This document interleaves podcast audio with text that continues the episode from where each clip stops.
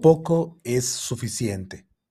El doctor Paul Long, en su libro El hombre del sombrero de cuero, relata una anécdota personal cuando ministraba como misionero en Brasil.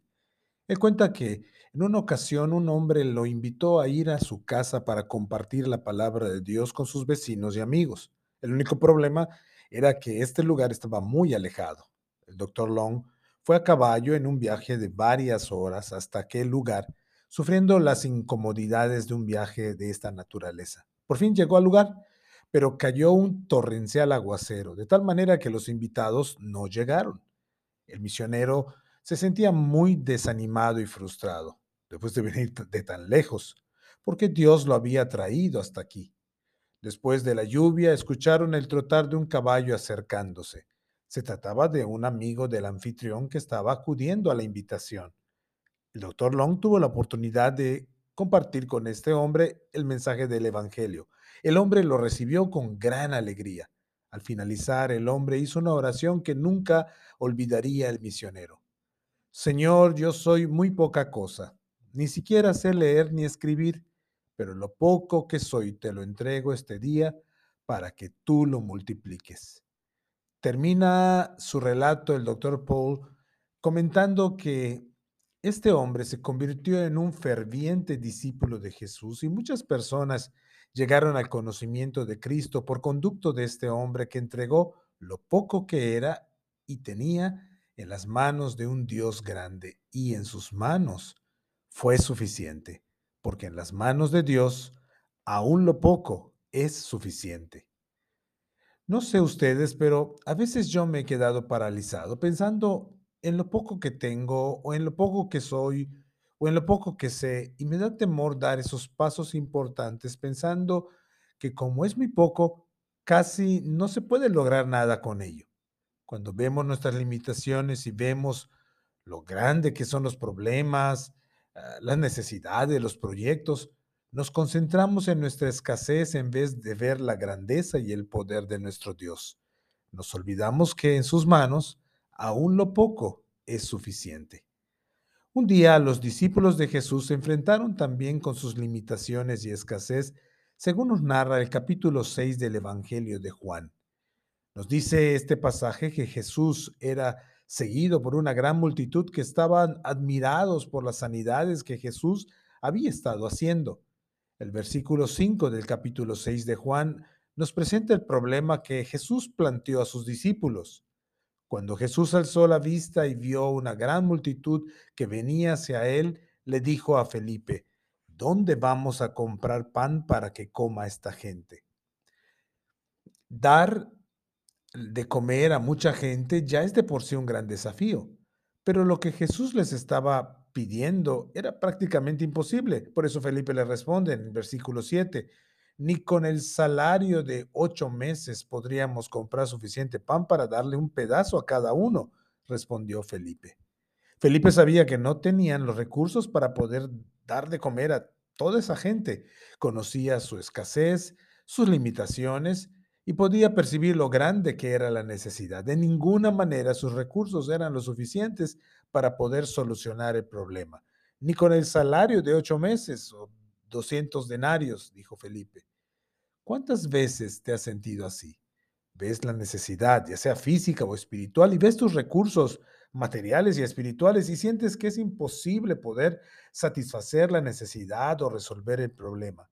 Nos desesperamos, nos angustiamos y nos concentramos en nuestra escasez, en nuestras limitaciones. En medio de su escasez, los discípulos comenzaron a ver sus recursos limitados, los versículos 8 y 9 de Juan 6 nos dicen, otro de sus discípulos, Andrés, que era hermano de Simón Pedro, le dijo, aquí hay un muchacho que tiene cinco panes de cebada y dos pescados, pero ¿qué es esto para tanta gente?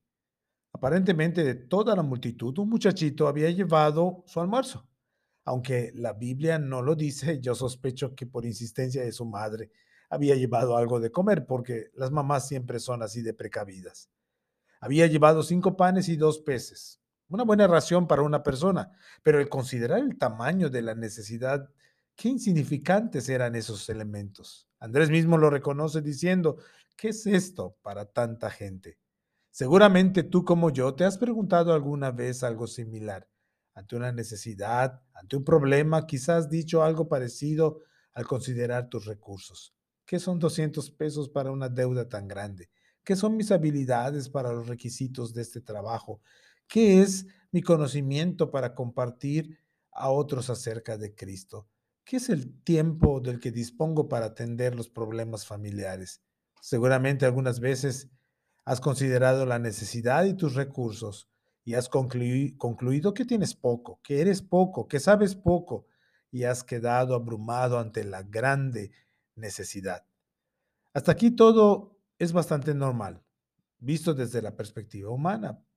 Pero cuando comenzamos a considerar a Dios en el cuadro, cuando comenzamos a ver las cosas como Dios las ve, la perspectiva comienza a cambiar. Los versículos 10 y 11 de Juan 6 nos dicen lo que Jesús hizo a continuación. Hagan que se sienten todos, ordenó Jesús. En ese lugar había mucha hierba, así que se sentaron y los varones adultos, adultos eran como cinco mil. Jesús tomó entonces los panes, dio gracias y distribuyó a los que estaban sentados todo lo que quisieron. Lo mismo hizo con los pescados. Jesús tomó en sus manos el problema y los escasos recursos. Le dio gracias a Dios por su provisión y comenzó a repartir panes y peces. Entonces en sus manos sucedió lo imposible, lo que en sus limitaciones los discípulos no pudieron hacer.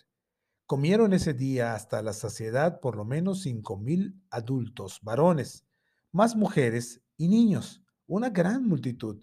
Quedaron satisfechos y se recogieron doce cestas de lo que sobró.